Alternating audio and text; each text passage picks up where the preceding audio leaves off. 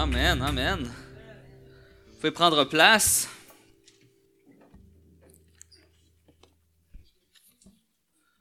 Aujourd'hui, je me sors un chronomètre juste pour être sûr. Vous allez bien, Église de Portail? Yes, good, good. Donc, euh, ce matin, on continue dans notre thématique, celle euh, qu'on a commencé déjà depuis euh, trois semaines, qui s'appelle La marque de la bête. Donc, on fait une exploration des premiers chapitres du livre d'Apocalypse. C'est une série qui couvre beaucoup de textes. Vous l'avez probablement déjà remarqué. Hein. il y a beaucoup de textes. On passe, on, fait, on lit des grandes portions de textes. Donc, je vous invite, comme toujours, à faire la lecture à la maison, de continuer à repasser les textes que nous avons faits dans les semaines précédentes pour garder euh, toute la symbolique bien claire à votre esprit. Vous avez sûrement déjà remarqué qu'on peut se perdre dans l'Apocalypse. Hein. il y a toutes sortes de symboles, il y a toutes sortes d'images. Puis on peut en faire des interprétations à peu près comme on veut. On peut faire n'importe quelle interprétation, des interprétations loufoques, déconnectées. En fait, si vous allez un petit peu sur Facebook, vous les avez rencontrées, ces, ces, interprétations un peu bizarres-là. Donc, qu'est-ce qu'on aime faire à l'Église de Portail? On aime prêcher la bonne nouvelle de l'Évangile. Amen? C'est exactement ça que je vais faire ce matin. Je vais prêcher la bonne nouvelle de l'Évangile, de la grâce de Jésus. Rien de plus, rien de moins. Parce que c'est ce que le texte nous enseigne. Le, seul but de la Bible, c'est ça, c'est de nous enseigner ça. Donc, on ne va pas s'égarer à gauche et à droite. On va aller directement dans le texte et on va voir qu'est-ce que le texte d'Apocalypse veut nous enseigner. On va aller dans Apocalypse 12. Est-ce qu'il y en a qui savent ce qui s'est passé le 2 septembre 1945? La fin de la, officiellement, la fin de la Deuxième Guerre mondiale. Mais il y a eu des batailles qui se sont passées après quand même. 2 septembre 1945, on termine la guerre, c'est, le signé du traité, mais il y a des batailles qui continuent encore. Qu'est-ce qui s'est passé il y a 2000 ans? Jésus-Christ a gagné la bataille à la croix. Amen. Est-ce qu'il y a encore des batailles qui se passent 2000 ans plus tard? Ah oui, il y en a encore des batailles. Ça ne veut pas dire que la guerre n'est pas finie, ça ne veut pas dire que la guerre n'est pas remportée, ça veut juste dire que l'ennemi est vraiment désespéré, puis même si la guerre est finie, il va continuer de se débattre, même s'il est vaincu. Amen? Donc, c'est ce qu'on va voir ce matin. Et ce matin, c'est vraiment un texte très, très, très imagé. En fait, c'est un texte entièrement imagé. Mais ça a un gros avantage. Est-ce qu'il y en a ici, vous connaissez le récit du petit chaperon rouge? Ben, tout le monde connaît le récit du petit chaperon rouge hein, de Charles Perrault, qui a été repris aussi par les frères Grimm. Ce qui est magnifique avec ces écrits-là, c'est que c'est, imagé. Hein, c'est un beau conte pour enfants. Eh, pas tant. Le texte original n'est pas vraiment. Ben, oui, il est pour les enfants, mais mettons que les enfants d'aujourd'hui, les parents d'aujourd'hui auraient peut-être une grimace à raconter le vrai récit du, petit chaperon rouge. Vous savez ce que, le, récit du petit chaperon rouge veut enseigner au travers des symboles? Quelque chose de simple. Il veut enseigner aux petites filles, faites attention quand vous sortez de chez vous parce qu'il y a des grands méchants loups. C'est ça que ça veut dire. C'est le conte, il raconte ça. C'est une belle histoire, c'est cute. Dans l'histoire originale, il n'y a, pas de bûcheron à la fin. La grand-mère a meurt, le petit chaperon rouge est dévoré. Puis qu'est-ce que ça dit? Faites attention aux grands méchants loups. Donc le texte est imagé, puis il nous enseigne quelque chose au travers des images. C'est exactement la même chose avec Apocalypse 12. C'est rempli de symboles, c'est rempli d'images, mais pas n'importe quel symbole, pas n'importe quelle image. C'est des symboles de l'Ancien Testament. Moi, je, pense qu'on l'a dit au courant de, la thématique, puis je le répète encore, mon conseil personnel, c'est ne lis pas l'Apocalypse si tu n'as pas au moins passé une fois au travers l'Ancien Testament. Parce que tout ce qui, il n'y a rien d'original dans l'Apocalypse. Il n'y a rien d'original. Tout est tiré de l'Ancien Testament. Les symboles, les images, les chiffres, tout ça est tiré de là. Pourquoi? Ben, c'est simple. Les Juifs de l'époque ont une connaissance accrue de l'Ancien Testament. Fait que pour eux, c'est, ils lisent ça, c'est simple. Eux, ils lisent ça, c'est clair. Le dragon, ils font un plus un. Ils savent c'est qui le dragon. Ils savent c'est qui le serpent. Ils savent ce que ça veut dire la bête, puis les cornes, puis les couronnes, puis les étoiles, puis les chandeliers, puis les coupes, puis les trompettes, puis les sceaux. Nous autres, on est un peu perdus là-dedans. Mais tous les symboles se retrouvent là. Ce matin, on va voir le contexte de l'établissement de la marque. Parce que finalement, la série s'appelle La marque de la bête, puis on n'a pas encore parlé vraiment de la marque de la bête. Je le sais, mais on construit quelque chose. Là, on s'en va, on va faire Apocalypse 12 et 13. Donc, si vous avez vos Bibles, vous pouvez tourner avec moi. 12, 13. Je vais lire avec vous. Et j'espère que vous avez pris votre café ce matin parce que j'ai tellement de textes à lire que je suis obligé de m'imprimer une autre feuille. OK? Fait que quand le prédicateur il a deux fois ses notes, OK, c'est pas bon signe. Ça veut dire que ça va être long. Non, on va essayer de faire ça vite. Donc, on va lire ensemble Apocalypse 12, versets 1 à 18. C'est un gros bloc, je vais lire ça d'un coup. Les versets vont être à l'écran, mais euh, ouvrez grand vos oreilles parce que c'est important. Un grand signe parut dans le ciel. Une femme enveloppée du soleil, la lune sous ses pieds et une couronne de douze étoiles sur sa tête. Déjà là, hein, c'est bizarre parce qu'il y a plein de symboles. Elle était enceinte et elle criait, étant en travail et dans les douleurs de l'enfantement. Un autre signe parut encore dans le ciel. Et voici, c'était un grand dragon rouge, ayant sept têtes et dix cornes, et sur ses têtes sept diadèmes. Sa queue entraînait le tiers des étoiles du ciel et les jetait sur la terre. Le dragon se tint devant la femme qui allait enfanter afin de dévorer son enfant lorsqu'elle aurait enfanté. Elle enfanta un fils qui doit paître toutes les nations avec une verge de fer. Et son enfant fut enlevé vers Dieu et vers son trône.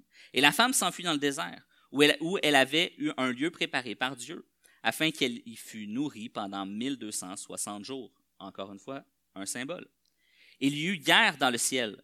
Michel et ses anges combattirent avec, contre le dragon, et le dragon et ses anges combattirent. Ils ne furent pas les plus forts, et leur place ne fut plus trouvée dans le ciel. Et il fut précipité, le grand dragon, le serpent ancien, appelé le diable, et Satan, celui qui séduit toute la terre. Il fut précipité sur la terre, et ses anges furent précipités avec lui. Et j'entendis dans le ciel une voix forte qui disait, Maintenant le salut est arrivé, et la puissance et le règne de notre Dieu, et l'autorité de son Christ, car il a été précipité, l'accusateur de nos frères, celui qui les accusait devant notre Dieu jour et nuit. Ils l'ont vaincu à cause du sang de l'agneau et à cause de la parole de leur témoignage, et ils n'ont pas aimé leur vie jusqu'à craindre la mort. C'est pourquoi réjouissez-vous, cieux, et vous qui habitez dans les cieux. Malheur à la terre et à la mer, car le diable est descendu vers vous, animé d'une grande colère, sachant qu'il a peu de temps. Quand le dragon vit qu'il avait été précipité sur la terre, il poursuivit la femme qui avait enfanté l'enfant mâle, et les deux ailes du grand aigle furent données à la femme, afin qu'elle s'envolât au désert vers son lieu, où elle fut nourrie un temps, des temps et la moitié d'un temps. Encore une fois, c'est des symboles, loin de la face du serpent. Et de sa bouche, le serpent lança de l'eau comme un fleuve derrière la femme, afin de l'entraîner par le fleuve. Et la terre secourut la femme, et la terre ouvrit la sa bouche et engloutit le fleuve que le dragon avait lancé de sa bouche. Et le dragon fut irrité contre la femme. Et il s'en alla faire la guerre au reste de sa postérité, à ceux qui gardent les commandements de Dieu et qui ont le témoignage de Jésus. Amen. S'il y en a qui sont excités ce matin qu'on lise la parole de Dieu, parce que moi, ça m'excite quand on... Quand, c'est une chose de prêcher la parole de Dieu, c'en est une autre de la lire entièrement. Je sais que l'exercice, des fois, ça peut être un peu difficile, mais je suis certain que Dieu veut nous parler ce matin au travers de ce texte-là. Amen. Donc, comme j'ai dit, ici, on a quand même une grande portion de texte. On a vu une multitude de symboles, hein, la femme qui enfante le dragon, la, lune sous ses pieds, la couronne d'étoiles, plein, plein, plein de symboles. Et honnêtement, la première lecture, on fait un, on fait un peu comme, OK, je comprends que c'est une belle histoire, mais c'est sûr qu'on ne comprend pas tous les symboles. Il y a des choses qui passent sous nos yeux, puis on n'arrive juste pas à saisir pourquoi les particularités de ce texte-là sont présentes. Alors, on va, on va commencer simplement en présentant les quelques symboles. Premièrement, la clé d'interprétation de ce passage-là, c'est direct au début. Lorsqu'il va dire un grand signe. Lorsque Jean parle de signe, automatiquement, il parle de choses spirituelles. On le sait. C'est pas des événements réels dans le monde, c'est pas un événement géopolitique, c'est pas un événement historique, c'est un signe. Donc c'est spirituel. Puis encore, quand le dragon va apparaître, il va encore dire quoi? Il va dire c'est un signe. Je le sais. Vous savez, pour cette thématique-là, tous les pasteurs de l'église de Portail, quand pasteur Gaétan a dit on va prêcher ce texte-là, tous les pasteurs du Portail, on a pris peur. On a tous fait deux pas en arrière et on a dit sérieux là? Il y a des textes bien plus le fun qu'Apocalypse à, à, prêcher. Ça a produit quelque chose, par exemple. Ça a fait en sorte qu'on est tous surpréparés. Que je veux dire par là, c'est qu'on a tous les pasteurs qui prêchent dans la série sur Apocalypse, on a tous étudié deux fois, trois fois plus que ce qu'on fait d'habitude. Même, moi personnellement, je suis même allé écouter des vidéos puis aller lire ceux qui ont une interprétation différente de la mienne. Pourquoi? Ben, je veux connaître la position de ceux que je pense qui ont tort. pour être capable de juste saisir pourquoi ils ont tort puis où ils font une erreur. Ça, c'en est une des premières erreurs. Ils omettent de dire, ben, c'est un signe. Jean, là, fait exactement la même chose dans son évangile. Il appelle pas ça des miracles, il appelle ça des signes. Allez voir dans l'évangile de Jean, il y a combien de signes? Il y en a juste sept. Jésus va faire sept miracles dans l'évangile de Jean. Hein? Déjà, on peut voir qu'il y a des symboles. Il parle de signes, il parle de miracles. Est-ce que les miracles de Jésus dans Jean ne sont pas, sont pas réels, c'est juste spirituel? Non, c'est pas ça que je dis. Ils sont réels, mais ils ont un impact spirituel, ils ont une signification spirituelle. Amen? C'est la même chose ici. Déjà, on a une première indication que le texte a un sens symbolique. Comme si Jean avait prévu d'avance, les gens en 2021, ils vont dire des niaiseries sur Apocalypse. Fait que je vais rappeler encore et encore et encore. on est rendu au chapitre quand même 12. C'est symbolique. C'est symbolique. C'est spirituel. Ce que je dis, c'est symbolique. Je cherche pas dans le journal la bête. C'est symbolique. C'est un signe. C'est un sens symbolique. Réel, mais symbolique. Il renvoie à une réalité spirituelle. Ensuite, on va, présenter la femme. Bon, la femme ici, bon, on dit qu'elle est enveloppée du soleil, elle a la lune sous ses pieds, elle a une couronne de douze étoiles sur sa tête. Ben non, les étoiles, c'est pas le drapeau américain, on tasse ça de côté, on n'est pas là. Ici, là, la description de la femme qu'on voit ici, c'est simplement relié à la vision de Joseph. Si vous allez dans l'Ancien Testament, Joseph, à un moment donné, il va avoir une vision, puis il va voir une femme comme ça. Qu'est-ce que ça représente?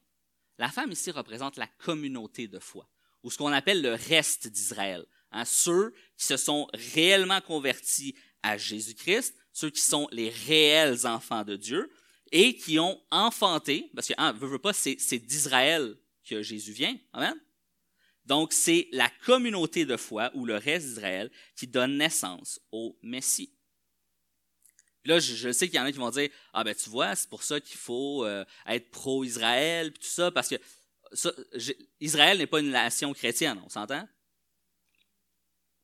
Israël a besoin de Jésus comme toutes les autres nations. Amen? OK, on se comprend, on est d'accord là-dessus. Parce qu'encore une fois, il y a plein d'interprétations qui mettent sur un piédestal la nation d'Israël puis qui, qui, sanctifient, dans le fond, tous les, crimes de guerre qu'ils commettent. Je suis pas pro-palestinien, je suis pas pro-israélien, je suis pro-Jésus. OK? Amen? Fait qu'il faut tasser ces interprétations-là où on utilise le journal pour venir placer des trucs. C'est pour ça qu'on dit le reste d'Israël ou la communauté de foi. Nous, l'Église de Jésus-Christ, c'est nous la femme. On est représenté ici. C'est nous la communauté de foi. C'est pas pour rien qu'à la fin, ça va dire, qu'est-ce que ça va dire? Le dragon fut irrité contre la femme et il s'en alla faire la guerre au reste de sa postérité et à ceux qui gardent les commandements de Dieu et qui ont le témoignage de Jésus. S'il y en a ici qui gardent le commandement de Dieu et qui, ont le témoignage de Jésus, ah, amen, amen. Ben, c'est de nous qu'on parle. Ici, là, la femme, c'est nous. C'est tout ça ici. Ensuite, ça va dire qu'elle a il y, a, plusieurs symboles. Ici, il y a les étoiles sur la tête de la femme, mais il y a aussi, ça veut dire que le dragon entraîne le tiers des étoiles dans sa chute. Hein. Encore une fois, les étoiles représentent deux choses. Soit les réalités célestes, hein, les créatures célestes, ou les anges. Donc ici, simplement, ben, ça nous présente que Satan, dans sa rébellion, a entraîné le tiers des anges avec lui dans sa chute. C'est souvent ça. Les étoiles représentent souvent les, les, êtres angéliques. Donc, on voit ici un tiers entraîné par la queue du dragon, les anges déchus, déchus, entraînés par Satan dans sa rébellion, jetés sur la terre. Finalement, le dernier, un des derniers symboles qu'on voit, c'est le dragon.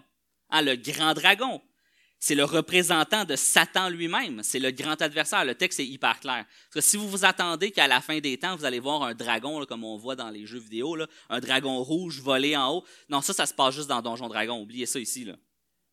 C'est une représentation spirituelle de Satan. Quelque chose de terrifiant, quelque chose de féroce, quelque chose qui peut vraiment être dangereux. C'est le grand dragon. Même il va dire c'est le serpent ancien. Puis ensuite, on a l'enfant. Ici, l'enfant, clairement, ça représente quelque chose de simple. Qui est destiné à régner avec un sceptre de fer? Qui a été emmené à côté du trône de Dieu? C'est Jésus. là, là je, vous enseigne à faire de l'exégèse, puis vous êtes bon. Mais oui, c'est Jésus. Moi, je pense que quand on lit la parole de Dieu, la parole de Dieu nous emmène vers la vérité. Amen. Fait on, voit, finalement, on démystifie un peu. Là, je fais ça grosso modo, je passe pas l'ensemble, on serait ici pendant trois heures. Mais vous voyez, les différents symboles réfèrent pas à des événements historiques, ça réfère toujours à la Bible. Ça réfère à l'Ancien Testament, ça réfère à la Bible, ça réfère à Jésus. finalement, ce passage-là nous présente quelque chose d'assez simple. Nous présente une grande guerre spirituelle entre Satan et Jésus et sa communauté de foi. Finalement, c'est ce qu'on voit. Hein? Jésus, la communauté de foi, la femme est en guerre contre le grand dragon. Honnêtement, il faut être quand même déconnecté du monde pour pas voir qu'il y a une guerre spirituelle qui fait rage en ce moment. OK? Puis je le sais, là, je sais que nous, en Occident, ici, on peut prendre un air assez suffisant en disant, ben voyons donc, la persécution. Qui ici s'est fait persécuter physiquement? Qui a été fouetté douze fois pour, sa foi? Personne. Personne ici. C'est clair. La guerre, on peut, on peut penser que la guerre spirituelle, ah, c'est loin de nous. Hein, c'est dans certains pays du nord de l'Afrique, c'est au Moyen-Orient, c'est en Chine, c'est pas ici, c'est loin la guerre spirituelle. Mais ce serait faux. C'est faux de penser ça. On serait dans l'erreur de penser ça. Puis même, c'est dangereux de penser ça. Pourquoi? Ben, parce que je vais sortir quelques petites statistiques. Je ne suis pas un grand statisticien, mais c'est des choses vraiment faciles. Le Québec, le Québec, là, nous, là, est reconnu mondialement comme étant la place dans le monde la plus difficile à évangéliser. OK? C'est ici puis la France, les deux pays où c'est le plus dur d'évangéliser. Pourquoi? Vous allez en Afrique, tout le monde croit à Dieu. Peut-être qu'il y en a qui croient en des trucs, des, cultures animistes ou, en Haïti croient au voodoo, mais partout dans le monde, ou à peu près, il y a une certaine croyance des choses spirituelles. Ici au Québec, là, euh, c'est athée. En France, c'est athée. Croit à rien. C'est beaucoup plus difficile de convaincre quelqu'un qui croit à rien que quelque chose qui existe que de convaincre quelqu'un qui croit que peut-être quelque chose existe, mais qui ne croit pas la bonne affaire. Puis l'amener à rectifier son tir. Le Québec, l'endroit la plus difficile, un des endroits les plus difficiles au monde pour évangéliser. Deuxièmement, il faut reconnaître une affaire. Les souffrances du Québec ne sont pas les souffrances de l'Afghanistan. Les souffrances au Québec, le combat spirituel au Québec, ça se joue ici. C'est là que ça se joue. Une autre stat terrifiante. En 1999, ça fait pas si longtemps que ça, là. on parle à peu près de 20 ans. En 1999, le Québec avait le plus haut taux de suicide au monde. Au monde. Avec 35,4 suicides par 100 000 habitants. Ça, c'est le Québec, ça. C'est pas, pas à quelque part, l'autre bord de l'océan, c'est ici, C'est chez nous, là en 1999. Aujourd'hui, ça l'a baissé un petit peu. Mais le combat spirituel, c'est là que ça joue. C'est dans nos pensées. C'est là qu'il est. C'est là le danger. Parce qu'on ne le voit pas, parce qu'on ne le soupçonne pas. Puis ça vient nous affecter. Ça nous tire tranquillement vers des endroits sombres, vers des endroits où on ne devrait pas aller, vers des endroits où on ne voudrait pas aller. Puis je veux juste faire une petite capsule, une capsule pastorale, petite parenthèse. Honnêtement, si ça ne va pas, viens nous voir. OK? Je sais que on en parle beaucoup dans la société SOS suicide, puis il y a plein de lignes, puis il y a plein de trucs là-dessus, puis c'est des bonnes ressources. Allez-y si vous êtes en urgence, mais venez nous voir, venez nous voir. On va, on va tout faire pour vous aider. Soyez pas euh, la, dépression, l'anxiété, le, le, suicide, ces trucs-là, c'est des choses qui sont trop tabous dans l'Église. Venez nous voir, on va en parler. On va en parler, on va prier ensemble, puis on va, on va, on va mutuellement s'accompagner vers la progression. Parce qu'il n'y a rien de plus horrible que quand ça se joue ici.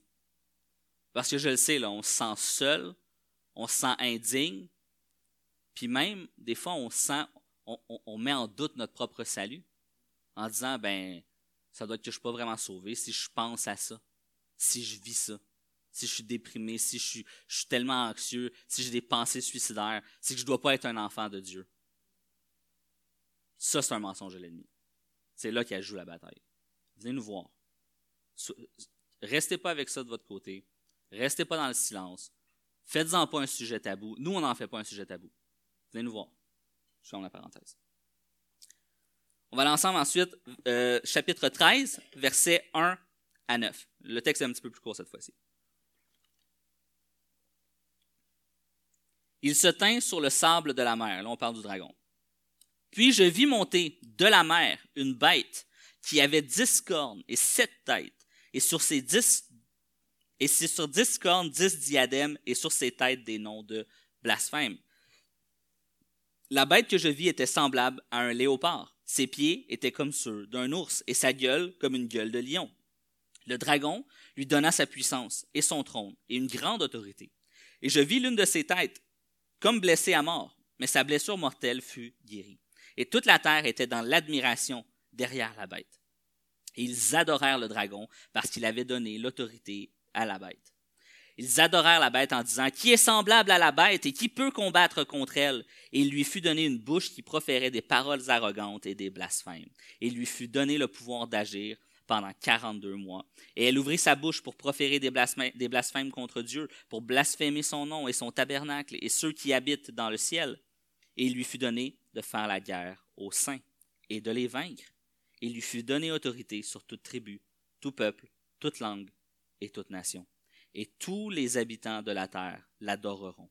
Ceux dont le nom n'a pas été écrit dès la fondation du monde dans le livre de vie de l'agneau qui a été immolé, si quelqu'un a des oreilles, qu'il entende.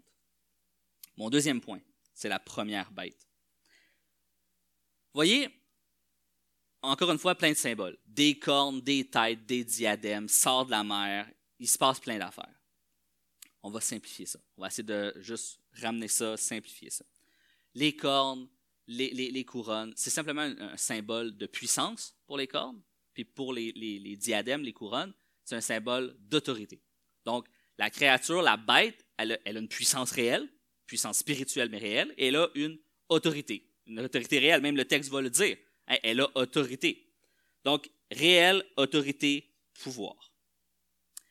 C'est pas pour rien qu'elle sort de la mer. Je ne sais pas si vous êtes familier avec ça, mais il y a un texte dans l'Apocalypse, à un moment donné, que ça va dire que, rendu au, ciel avec Dieu, dans la présence de Dieu, il n'y aura plus ni larmes, ni douleur, ni souffrance. Tout le monde le connaît, ce texte-là. Hein? Mais il va aussi dire quelque chose d'assez weird. Il va dire Et la mer n'est plus. Puis là, on se pose la question, OK, mais c'est quoi au paradis, il n'y aura plus de mer, il n'y aura pas d'océan, il n'y a pas. La nouvelle terre, il n'y aura pas de mer. Ça, ça veut dire qu'il y a un symbole ici. Si la bête sort de la mer, c'est pas pour rien. Parce que regardez bien, au travers l'ensemble de la Bible, la mer est constamment symbole d'opposition au peuple de Dieu. On va en voir quelques exemples. Par exemple, lorsque le peuple d'Israël va quitter l'Égypte, ils vont se retrouver face à quoi? La mer Rouge. Qu'est-ce que Dieu va faire? Il va fendre la mer en deux au travers Moïse. Et le peuple va passer.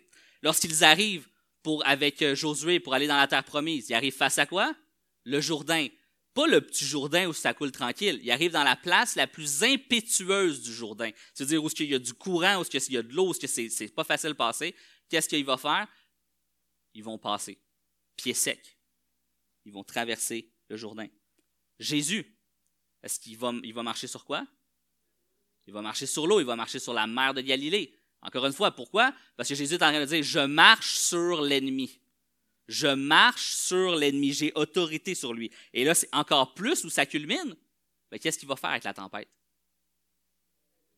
Il va ordonner à la tempête de se calmer. La tempête, elle est où? C'est pas la tempête dans le désert, c'est la tempête sur un lac, dans la mer. La mer de Galilée, encore une fois. Puis il va ce miracle-là, c'est encore une fois un symbole où Jésus dit J'ai autorité sur l'ennemi. J'ai autorité sur l'opposition au peuple de Dieu. Et regardez ici comment la première bête est une pâle imitation de Christ. je ne sais pas si vous l'avez remarqué. Sa puissance, elle vient du dragon.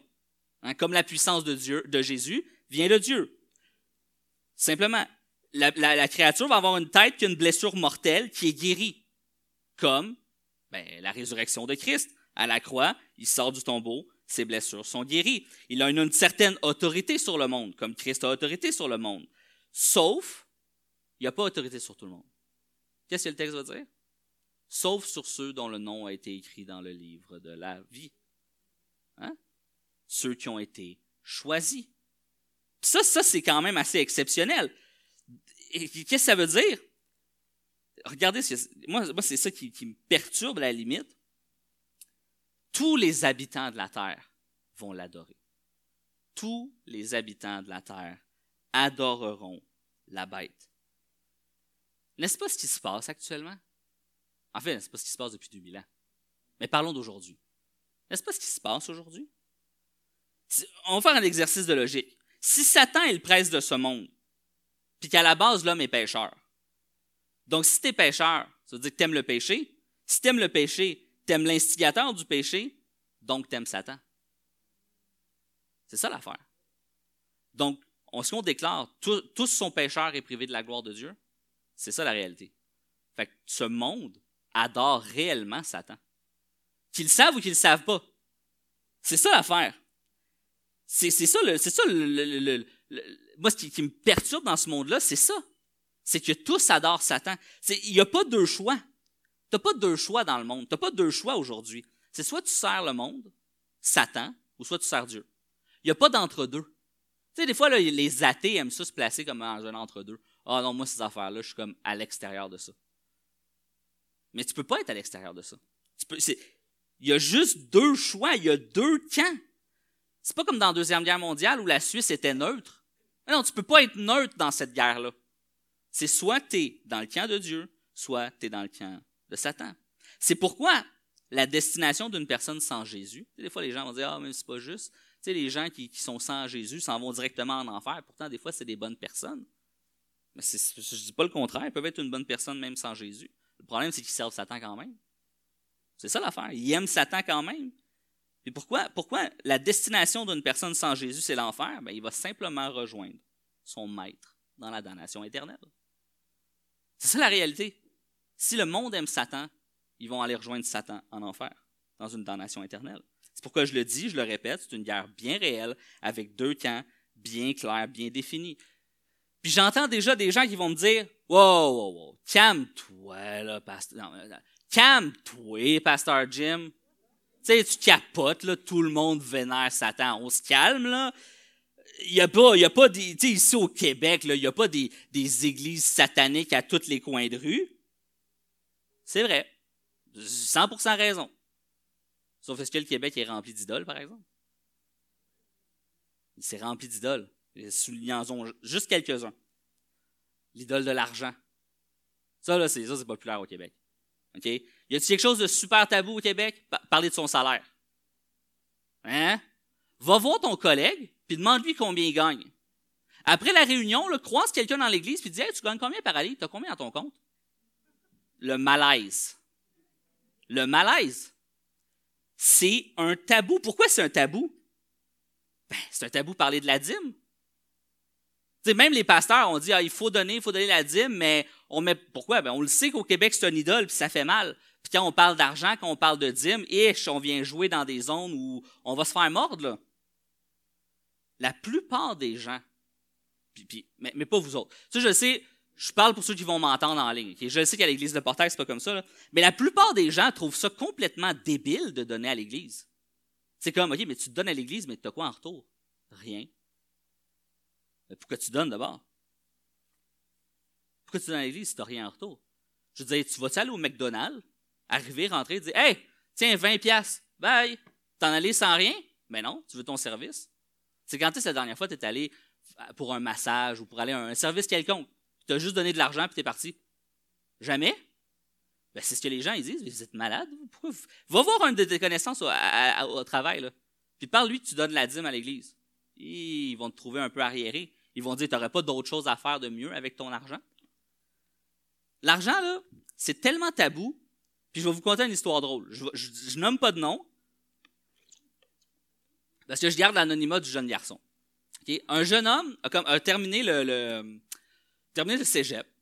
Il se trouve un bon travail, puis il vient me voir. Puis là, il me dit Je ne donne pas ma dîme encore, mais il vient, il vient s'expliquer pourquoi il ne donne pas sa dîme. OK? il dit, je donne pas ma dîme encore parce que là, tu sais, j'habite chez mes parents, je viens de commencer un nouveau travail, puis, euh, tu sais, je veux ramasser de l'argent, tu sais, mettre des économies, m'acheter une maison, puis tout ça. Fait qu'il dit, quand, je, vais être rendu là, je vais donner. Je dis, OK. Faisons un exercice de logique. Quand tu vas avoir une maison, là, tu vas dire, je ne peux pas donner ma dîme parce que j'ai une hypothèque à payer. Hey, ça coûte cher une maison, hein, finalement. Il y, a des, réparations, il y a des ci, il y a des ça. Là, tu vas dire, mais que j'ai une femme. Le mec, tu as une femme, là, tu vas dire, j'ai deux salaires, ça va être plus facile de donner sa dîme. Mais mec, tu as une femme, tu vas avoir des enfants, là, tu vas réaliser quelque chose. Des enfants, ça coûte cher. Fait que là, tu vas faire, oh, OK, les enfants, ça coûte cher. Quand je vais être à ma retraite, je vais donner à l'Église. Puis là, tu vas arriver à la retraite, puis là, tu vas faire, ouais, mais là, tu sais, je travaille plus, euh, tu sais, il n'y a plus autant d'argent qui rentre qu'avant, on aimerait ça voyager, voir le monde, puis j'ai dit, donner la dîme, c'est une habitude. C'est juste une habitude, c'est un exercice, c'est une discipline spirituelle. Puis pourquoi je dis c'est une discipline spirituelle? Parce que c'est tough. Okay? C'est pas toujours facile, ça exige des fois des sacrifices, puis des fois on se dit, ah, me semble que je ferais de quoi de bien plus productif avec cet argent-là. Mais ce que tu te rends pas compte, c'est que quand tu donnes généreusement, que ce soit à l'Église ou que ce soit à un organisme, n'importe quoi, OK? Quand tu donnes, tu es en train de faire un acte qui défie l'ennemi. Tu es en train de faire un acte qui défie l'idole de l'argent. Parce que tu, te rends compte d'une chose, c'est que l'argent que tu as entre tes mains, elle n'est pas à toi, elle est à Dieu. C'est Dieu qui te l'a donné. C'est Dieu qui te permet d'être en santé, c'est Dieu qui te permet de travailler, c'est Dieu qui te donne les capacités que tu as pour travailler. Puis ce que tu donnes à l'Église, tu ne donnes pas ton reste, tu donnes juste ce qui, lui revient, finalement. Je ferme la parenthèse. Un autre idole, le divertissement. Là, je veux pas que vous me citiez à tort, OK? Je veux pas que vous arriviez et disiez, ah, oh, Pasteur Jim, euh, c'est un moraliste, régressiste, qui dit pas de télé, pas d'Internet. C'est pas vrai. OK? Moi, j'aime le divertissement. J'en ai plein de divertissements. J'aime Internet. Même que euh, je, suis régulièrement jugé par le reste de l'équipe pastorale parce que je joue à des jeux vidéo, OK? Là, peut-être qu'il y en a d'autres, si vous allez me juger, c'est correct, c'est correct. Je suis un enfant de Dieu, j'ai trouvé grâce dans les bras de Jésus-Christ, OK? Euh, donc, je suis pas un régressiste, je suis pas quelqu'un qui, est contre le divertissement, mais réfléchissez à ça, comment le, divertissement peut facilement devenir un idole, OK? Regardez, simplement, on prend le cas, du Québec, OK? Parce que c'est hyper important au Québec. C'est une place incroyable. T'en veux-tu des festivals? T'en veux-tu des, gros spectacles? Ben là, on est en pandémie, là, mais autre que ça. Festival du jazz, les Nuits d'Afrique. Écoute, il y en a des festivals au Québec. Tu peux, tu peux honnêtement passer quasiment toutes tes fins de semaine d'été dans un festival, un, spectacle, peu importe. Les humoristes. Le Québec, c'est une usine à humoristes. Euh, L'École nationale de l'humour, il n'y a pas ça ailleurs dans le monde. Là? Puis, je ne suis pas contre les humoristes. Loin de là. Le Canadien de Montréal. Hey, ça, c'est un idole solide. Il y a des gens, mais encore une fois, pas à l'église de Portail, je sais que vous êtes des gens saints, euh, nés de nouveau, euh, complètement, euh, complètement pieux, mais il y a des gens qui sont plus fidèles au game du Canadien qu'à leur église. C'est la réalité. Il n'en manque pas une game du Canadien, mais l'église, une fois par mois, c'est assez. C'est un idole. C'est juste un idole. Un autre idole, le confort. Ça, c'est un idole tough à briser. Parce qu'on aime ça, notre confort. Qui, qui, qui a pas envie d'être dans le confort? OK? Tu sais, honnêtement, je, je dors pas sur une planche de bois avec une peau d'ours, là. J'aime ça être confortable dans mes draps, dans un bon lit douillet. J'aime ça. On s'entend. Je suis pas contre ça. Je suis pas un là. Je pas, euh, suis pas un moine, Mais encore une fois, facilement, le confort peut devenir un idole. La pandémie, là, ça a été un exponentiateur de confort. Pourquoi? Parce que soudainement, c'était envisageable d'être à l'église, à la maison, en pyjama, avec un café. On presse pas les enfants. Les enfants, bon, ils se lèvent un peu plus tard, c'est pas grave. Pas besoin de prendre sa douche, pas besoin de se maquiller, pas besoin de s'habiller, pas besoin de s'arranger. Tu sais, moi, ça me prend longtemps à me coiffer, là, venir ici le matin, là. Paraît pas, là, mais. Hey, honnêtement, il y a plein de gens qui, en ce moment, sont pas assis ici, puis j'espère qu'ils m'écoutent en ligne, parce que ça s'adresse à vous, mais qui trouvent plus confortable de rester à la maison, puis juste d'écouter le message en ligne. Et ça, c'est une idole. C'est l'idole du confort. C'est simplement l'idole du confort. Combien de gens vont dépenser des fortunes pour avoir la nouvelle voiture de l'année? Je comprends que c'est cool une Tesla, là. mais c'est une voiture qui fonctionne bien, as-tu besoin du dernier modèle? Tu sais, des fois, il faut que tu fasses attention avec le contentement. Fais attention avec le contentement. Contente-toi de ce que tu as. Arrête de vouloir aller chercher toujours la dernière nouvelle petite bébelle. En fait, là, c'est pas moi qui l'invente. Il y a quelqu'un au Québec qui est super intelligent et qui a dit En as-tu vraiment besoin OK? Ça, c'est une bonne question à se poser. Même en tant que chrétien, c'est une bonne question à se poser. En avons-nous vraiment besoin? Bien souvent, la réponse est non. Mais ça va tellement être confortable. la nouvelle 70 pouces, la télé, là. Mais 4K, tu comprends? Ça va être malade d'écouter un film de, Marvel là-dessus, là. mais en as-tu vraiment besoin ou ta 32 pouces fait la job? C'est ça la question. Mais encore une fois, comme je dis, je ne suis pas un anti-confort, je ne suis pas un anti-technologie, rien de tout ça. Juste, je veux juste amener les gens à réaliser que le confort est une idole. La guerre spirituelle, elle est bien réelle. Et ici, Jean va faire une parenthèse au, verset 10. ok? Je vais le lire pour vous parce que c'est vraiment, vraiment intéressant. Jean va dire, si quelqu'un mène en captivité, il ira en captivité. Si quelqu'un tue par l'épée, il faut qu'il soit tué par l'épée. C'est ici la persévérance et la foi des saints. Ça, là, c'est. Puis même à la fin, dans, le, texte que je vous ai lu avant, là, ça disait, je vais le retrouver, où euh, il, lui fut donné à la bête, ok? Il lui fut donné de faire la guerre aux saints et de les vaincre. Ça, c'est vous et c'est moi, là. Là, là je, sais qu'il y en a qui disent Oh, attends attends, attends, attends. T'avais pas dit que ça finissait bien, toi, Apocalypse? Que c'est la déclaration de victoire de Jésus-Christ sur le mal, sur le dragon? Amen. Mais ça, ça implique pas que tu vas rester vivant, par exemple. Ouch. Puis on peut prendre des cas très, très, très réels, OK? Deux, deux, deux cas super réels que je vais que je vous emmène, puis c'est triste, mais c'est ça. Premier cas. Calgary, ça c'est au, au, Canada, là. C'est ici, c'est proche, là. À Calgary, le pasteur Tim Stephens, un pasteur avec qui je suis ami sur Facebook. Ben, il a fait de la prison récemment. Deux fois. Il a été arrêté. Pour une simple et unique raison, hein. Il a fait une réunion d'église. Fait que, tu sais, il a été arrêté pour ça. La première fois, de directement à son église. Ils sont arrivés, ils ont interrompu le culte, ils l'ont arrêté, ils l'ont embarqué. Là, certains me diront, ouais, mais là, il ne suivait pas toutes les réglementations. OK, je suis d'accord, là, mais une chose, réalisons une affaire, c'est qu'à l'église de Portail, là, on est vraiment chanceux. On est chanceux l'église de Portail parce qu'on est une grande église remplie de gens généreux. Et Puis moi, je rends gloire à Dieu pour ça. On peut avoir des vidéos. On peut se filmer la, semaine, Pasteur Gaétan. Nous, on peut mettre nos, messages en ligne. On peut avoir des bons groupes de louanges. Mais ce pas la réalité de toutes les églises au Canada. Là. Réalisez ça qu'il y en a plein de petites églises qui n'avaient pas les moyens de, se payer une caméra, de se payer de l'éditage, de mettre ça sur YouTube. Ils n'avaient pas le moyen de ça. ces églises-là, qu'est-ce qu'ils ont fait? Ils ont mis la clé dans la porte. Ils ont fermé. Ils n'ont pas le choix. Puis Stephens, c'est une de ces petites églises-là, puis il a décidé, lui, de se tenir debout. Puis il s'est fait arrêter. Est-ce qu'il aurait pu dire, ouais, mais là, euh, Jésus, je suis victorieux en Christ, comment ça se fait que je t'ai arrêté? Non, non, il s'est fait arrêter il est allé en prison, puis il a chanté des cantiques. Puis quand ils ont dit, ils ont dit, là, on va te laisser sortir de prison, il y a une seule condition, il faut que tu nous promettes que tu ne feras plus de réunion. il a dit, garde-moi en prison. Puis il est resté en prison.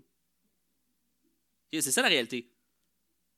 Mais moi, je ne veux pas juste présenter Tim Stephens pour présenter Tim, Stephens. Moi, je regarde ici, là, si tout à l'heure, tantôt, il y, a un policier qui arrive ici, là, puis il nous arrête tous qui va suivre volontairement en chantant des cantiques vers la destination de la prison? C'est la réalité des choses. Ici au Québec, on ne vit pas ça. Là. Mais en ce moment, moi, j'ai lu une lettre d'un missionnaire dans Christianity Today. Une lettre d'un missionnaire actuellement là, en Afghanistan. Si vous suivez les nouvelles, vous savez que ça ne va pas bien en Afghanistan en ce moment. Et les talibans ont repris le contrôle. C'est plein de chrétiens là-bas. C'est plein de missionnaires américains, canadiens, de plein de pays qui sont là-bas cette famille-là a écrit une lettre en disant Nous, on ne va pas quitter. On ne va pas abandonner nos frères et nos sœurs afghans. On n'est pas venu les évangéliser, puis quand ça commence à aller mal, on s'en va. Fait qu'ils ont dit on va rester. Puis ils reçoivent constamment des messages textes sur leur cellulaire. Fait que tu, vois que ça ne va pas bien, là. Où les talibans leur disent On sait où vous êtes, on s'en vient. C'est ça la réalité. Eux, S'ils lisent l'Apocalypse, ils vont dire ben, Je suis vainqueur en Jésus-Christ, mais ils vont mourir. C'est ça la réalité. Là. Dans les prochaines semaines, ce n'est pas, pas une conte de fées, ce n'est pas une histoire pour faire. Dans les prochaines semaines, dans les prochains jours, aujourd'hui même, il y a des centaines de personnes qui meurent en Afghanistan, des centaines de frères et de sœurs qui meurent pour leur foi. L'Apocalypse. C'est ça que ça dit, l'Apocalypse. L'Apocalypse dit est-ce que tu vas rester? Il dit ça, c'est la persévérance des saints. Nous ici, ben on a moins cette persécution physique-là, mais on l'a dans nos pensées, parmi les idoles. Mais moi, je veux juste vous présenter des cas pour vous dire soyons, soyons sensibles et ayons de la retenue. OK? Quand on dit je suis persécuté au Québec. Dire, moi le dire euh, brusquement, là, calme tes nerfs. C'est désagréable la situation actuelle au Québec, mais tu n'es pas persécuté. C'est désagréable la, situation actuelle au Québec, mais ce n'est pas une dictature. Okay? Va-t'en en Afghanistan, tu vas voir que c'est une autre game. Puis pour vrai, de dire ça, c'est un manque de respect pour nos frères et nos sœurs qui actuellement se font abattre. Sans, sans cérémonie, sans trompette, à genoux dans la poussière, une balle dans la tête. Je, je, suis direct ce matin parce que c'est la réalité. C'est juste la réalité. Puis moi, je vous invite à prier ardemment pour nos frères et nos sœurs.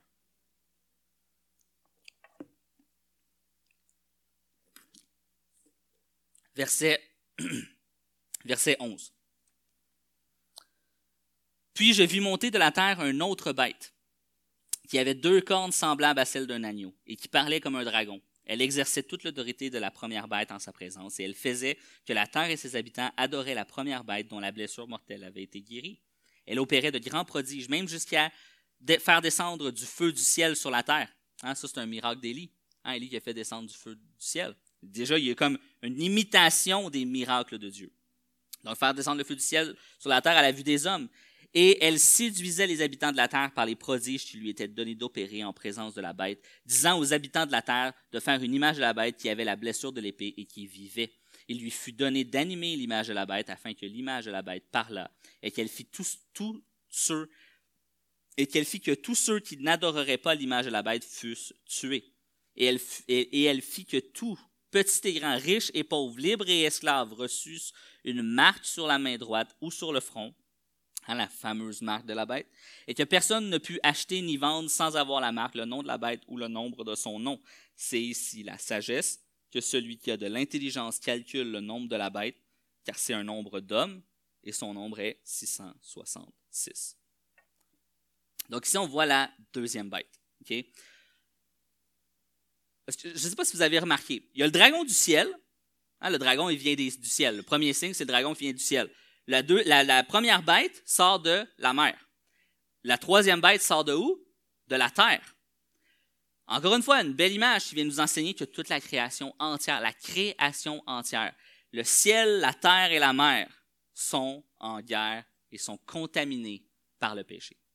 Le dragon vient du ciel, des anges ont été projetés, ont été tirés dans sa chute. Dans la mer, dans la terre, encore une fois, c'est la création entière. La création entière est contaminée par le péché. Mais plus que cela, Jean veut nous mettre en garde contre les faux prophètes. Parce que c'est ce qui est un peu la deuxième bête, c'est un peu ça. Comme un faux prophète, elle va comme prophétiser, inviter les gens à croire en la première bête, tout ça, faire un culte. Il y a de multiples faux enseignements. OK? Puis pas juste sur Apocalypse, je parle at large. Des faux enseignants, il y en a partout des faux enseignements, il y en a plein. Des trucs qui nous égarent de la bonne nouvelle de Jésus, c'est constamment. Regardez ce qu'a fait la deuxième bête. Elle va faire des miracles, elle va faire des prodiges. Elle va faire descendre du feu du ciel. Je veux dire, euh, avouez, là, demain matin, quelqu'un fait descendre du feu du ciel, c'est comme, devient soudainement intéressant. Ou du moins, vous allez vous poser des questions. C'est comme, OK. C'est comme euh, David Copperfield peut se rhabiller, il est quand même, il est fort, ce gars-là mais il fait des miracles, il fait des prodiges. Et, j'aimerais plaider avec vous ce matin. Ne soyez pas tentés par des miracles et des prodiges. je le sais, moi je crois en Dieu, là. sinon je ne prêcherais pas ici ce matin. Moi je crois que Dieu est le Dieu des miracles. Amen? Dieu fait des miracles, Dieu guérit encore, Dieu fait des choses extraordinaires. Mais c'est Dieu qui les fait c'est pas moi, c'est pas euh, Joe là-bas, parce qu'il dit dans le nom de Jésus, puis là, il est capable d'imposer les mains. Courons pas après les prodiges et les miracles. Trop de fois, les prodiges et les miracles sont des feux d'artifice qui nous aveuglent, parce qu'on est comme, oh, wow, wow, wow, wow. Mais dans le fond, ça cache juste un faux enseignement, un faux évangile qui nous éloigne de la vérité et de la simplicité de la bonne nouvelle de Jésus. Moi, j'en ai écouté plein là, de vidéos sur les, interprétations de l'Apocalypse, puis je me fâchais. OK? Je criais après. Il m'entend pas, le gars au bout. OK? Mais je criais après l'écran, puis il dit Mais quand est-ce que tu vas parler de Jésus? Quand est-ce que tu vas parler de Jésus? Tu parles de Trump, tu parles de TSI, tu parles de l'ONU, tu parles de Mais quand est-ce que tu vas prêcher la bonne nouvelle? Quand est-ce que tu vas parler de Jésus? Quand est-ce que tu vas parler du salut? Jamais. Vidéo d'une heure et demie, j'en ai skippé des bouts parce qu'à un moment donné, euh, j'aurais plus qu'écrire, j'aurais lancé de quoi dans le mur. Mais il n'a jamais parlé de Jésus. Son Puis il prêche la Bible, là. jamais. Il va, il va dire plein d'hommes politiques, des ci, des ça, des événements, liés des affaires, puis tu fais comme. Ah, c'est pas la Bible. Puis jamais il prêche Jésus. Contentez-vous de la simplicité de l'Évangile. Internet là, nous donne accès, c'est bon Internet, ok? Internet nous donne accès à plein de bons messages. Moi, j'ai, je trouve ça euh, génial parce que j'ai des amis, mettons, comme à Longueuil, il y a une bonne église à Longueuil. Euh, je peux pas aller tout le temps, je dis, je suis ici. Mais la semaine, j'écoute ses messages. Je trouve que c'est un bon prédicateur. J'écoute ses messages. Ça me permet de faire ça, d'écouter des messages de, gens, de collègues pasteurs que je n'ai pas la chance de voir tous les jours. Mais en même temps, y a-t-il une multitude de cochonneries? Puis là, je parle évangélique, là. Je parle pas de, plein d'affaires bizarres, là. Je parle, y en a-tu de la cochonnerie évangélique sur Internet? Des gens qui, parce qu'ils ont l'argent pour s'acheter une caméra, ou juste se filmer avec son sel, puis ils savent comment ça marche, mettent une quantité phénoménale de cochonneries. C'est pour ça que ce matin, je veux vous enseigner comment bien lire, comment interpréter. Je ne veux pas vous donner une interprétation curieuse, je veux juste que vous soyez plus versés dans les Écritures. Pourquoi? Parce que quand vous allez voir un enseignement qui ne fait pas de sens, vous allez être capable de dire ça fait pas de sens. C'est pas biblique, ça fait pas de sens, il est où Jésus? OK? Ça, là, ça, ça va vous sauver de bien des heures d'écoute de vidéos complètement inutiles. OK? Puis même au Québec, là, tu sais, là, sais, international, il y en a partout des, faux enseignants. Mais même au Québec? Moi, j'ai envie de te dire, fais attention. Ceux qui enseignent que si tu as assez de foi, tu vas être guéri. Si tu as assez de foi, tu vas être riche. Si tu as assez de foi, tu vas être prospère. Savez-vous quoi? J'ai parlé de l'idole de l'argent tantôt, hein? Ben, c'est là-dessus qu'il joue.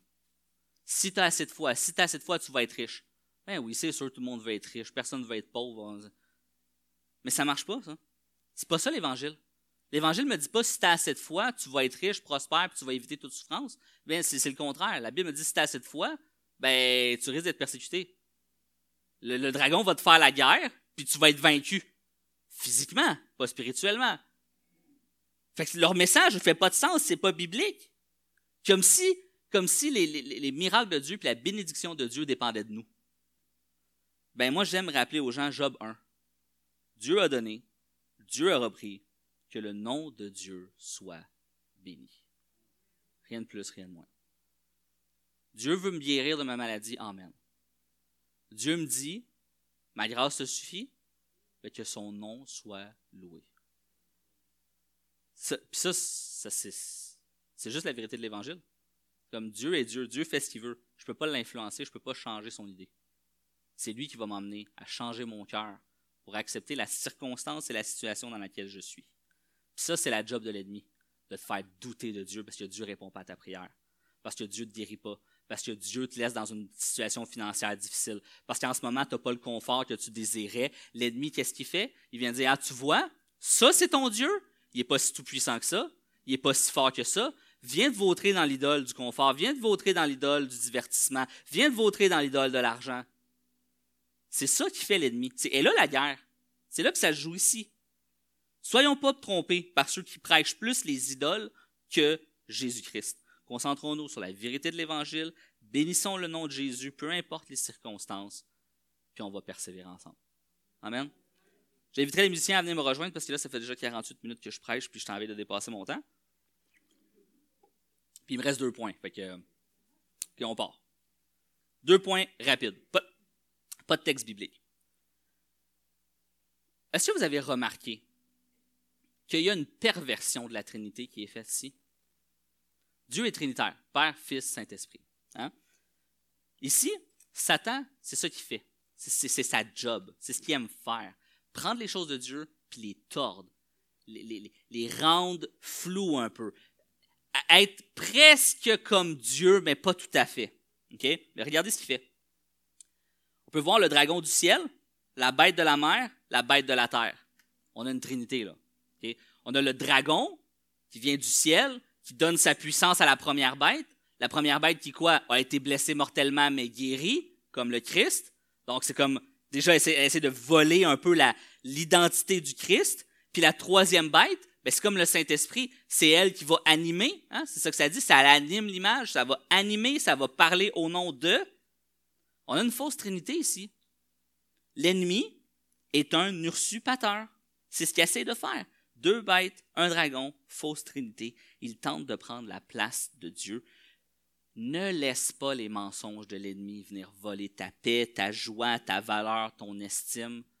Parce que c'est ça qu'il veut faire. Il veut prendre ce que Dieu t'a donné. Dieu t'a donné une valeur. Tu as une valeur. Tu es précieux. La, toute vie humaine est précieuse. C'est ça la réalité. Puis lui, l'ennemi vient pervertir ça. Tu es un enfant de Dieu. Tu es racheté. Tu pas besoin de performer devant Dieu.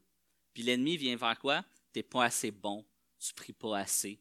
Tu lis pas assez. Tu donnes pas assez. Tu n'es pas assez spirituel. Tu n'es pas assez c'est ce que l'ennemi va dire. T'es pas assez, t'es pas assez, t'es pas assez, pour qu'après ça, tu doutes, puis que tu recules, puis plutôt qu'aller chercher confort dans les bras de Dieu, tu vas chercher confort dans l'éloignement de Dieu. Parce que tu dis, ah, je suis pas assez saint pour m'approcher de Dieu.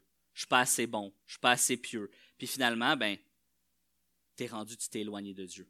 Alors que notre première réaction, lorsque l'ennemi parle à nos oreilles et dit, t'es pas digne, t'es pas capable, t'es un bon à rien, notre première réaction, ça devrait être courir dans les bras de Dieu et dire C'est vrai. C'est vrai que je suis bon à rien. C'est vrai que je suis pas capable. C'est vrai que je suis pas assez. Mais Jésus-Christ est suffisant. Jésus-Christ est assez. La croix est assez. Et c'est dans mon sauveur que je me cache. je suis pas courageux face à l'ennemi. Là. Puis je veux pas être courageux face à l'ennemi. Moi, je veux me cacher derrière mon sauveur. Parce que bien souvent, on s'imagine Jésus là, comme un peu le hippie là, avec les cheveux longs, en robe blanche puis en, en, sandales dans le désert. Là. Oublions pas que Jésus, c'est un charpentier. Là. Moi, Jésus, c'est mon bodyguard. Là. Moi, quand ça va pas bien dans ma vie, je vais me cacher derrière Jésus parce que je le sais qu'il va me défendre. Parce que je sais qu'il a la puissance pour me défendre. Ayons pas une fausse image de Jésus. Ayons pas une fausse image de Christ. Christ est tout-puissant. Christ est un roi souverain, conquérant, qui vient pour nous sauver. Amen? Et je termine avec ça, justement. Cinquième point, je termine avec ça. Jésus, là, c'est notre roi. C'est le roi souverain de nos vies. C'est le message récurrent de l'Apocalypse. L'Apocalypse, c'est ça qu'elle nous enseigne. Jésus est roi, Jésus est souverain. C'est ce que ça nous enseigne. Mais c'est le message récurrent de la Bible. La Bible entière nous pointe vers ça. Jésus roi, Jésus souverain. C'est le message récurrent du Saint-Esprit à l'intérieur de nous. Chaque jour, c'est ce que le Saint-Esprit nous dit. Rappelle-toi, Jésus est ton roi, Jésus est souverain. Fait que pourquoi je ne prêcherais pas ça ce matin? C'est juste ça que j'ai à prêcher. Je ne veux pas être créatif, je ne veux pas être spectaculaire. J'ai juste besoin de lire la parole de Dieu, puis je crois que Dieu fait une œuvre en vous. Amen? Parce que le Saint-Esprit continue à prêcher en moi. Puis en vous, Jésus est roi. Jésus est souverain. S'il est roi puis il est souverain, confie-toi en lui. Il n'y a pas d'autre option. Il y a juste deux camps. Tu ne peux pas te cacher. Tu ne peux pas être entre deux. Tu ne peux pas dire Ah, moi je suis neutre. Non. Il faut que tu choisisses un camp. C'est ça la réalité des choses. Puis moi, ce qui me réconforte le plus dans l'Apocalypse, c'est que si tu portes la marque spirituelle de Dieu, celle de son Esprit Saint, la marque de l'Esprit Saint qui habite en nous, on peut être en paix on peut être en paix. Parce que rien ni personne peut nous arracher de la main de Dieu.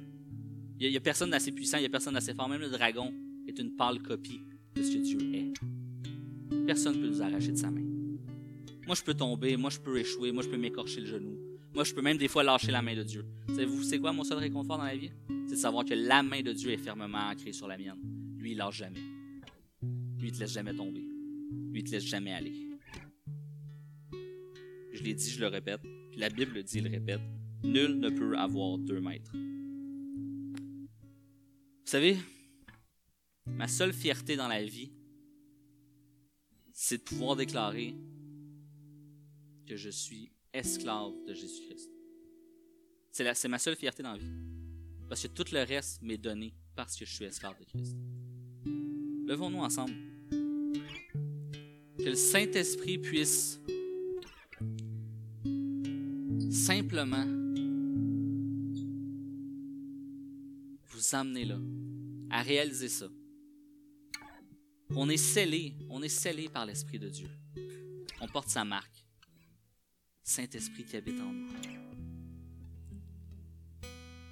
Père éternel, on, veut te bénir encore et encore parce que, Seigneur, on n'a même pas le mérite, j'ai même pas de mérite à être esclave de Jésus-Christ. C'est toi, Seigneur, c'est tout toi. C'est toi qui es venu nous chercher, c'est toi qui as accompli le salut, c'est toi qui nous as donné ton esprit, c'est toi qui es allé à la croix, c'est toi qui es mort, c'est toi qui es ressuscité. C'est toi qui continues, Seigneur, de ramener des enfants de Dieu à toi. Seigneur, c'est même toi qui me permets de mettre un pas un en avant de l'autre chaque jour. Tu connais chaque cheveu de notre tête, chaque respiration qui nous reste, chaque épreuve qu'on va affronter.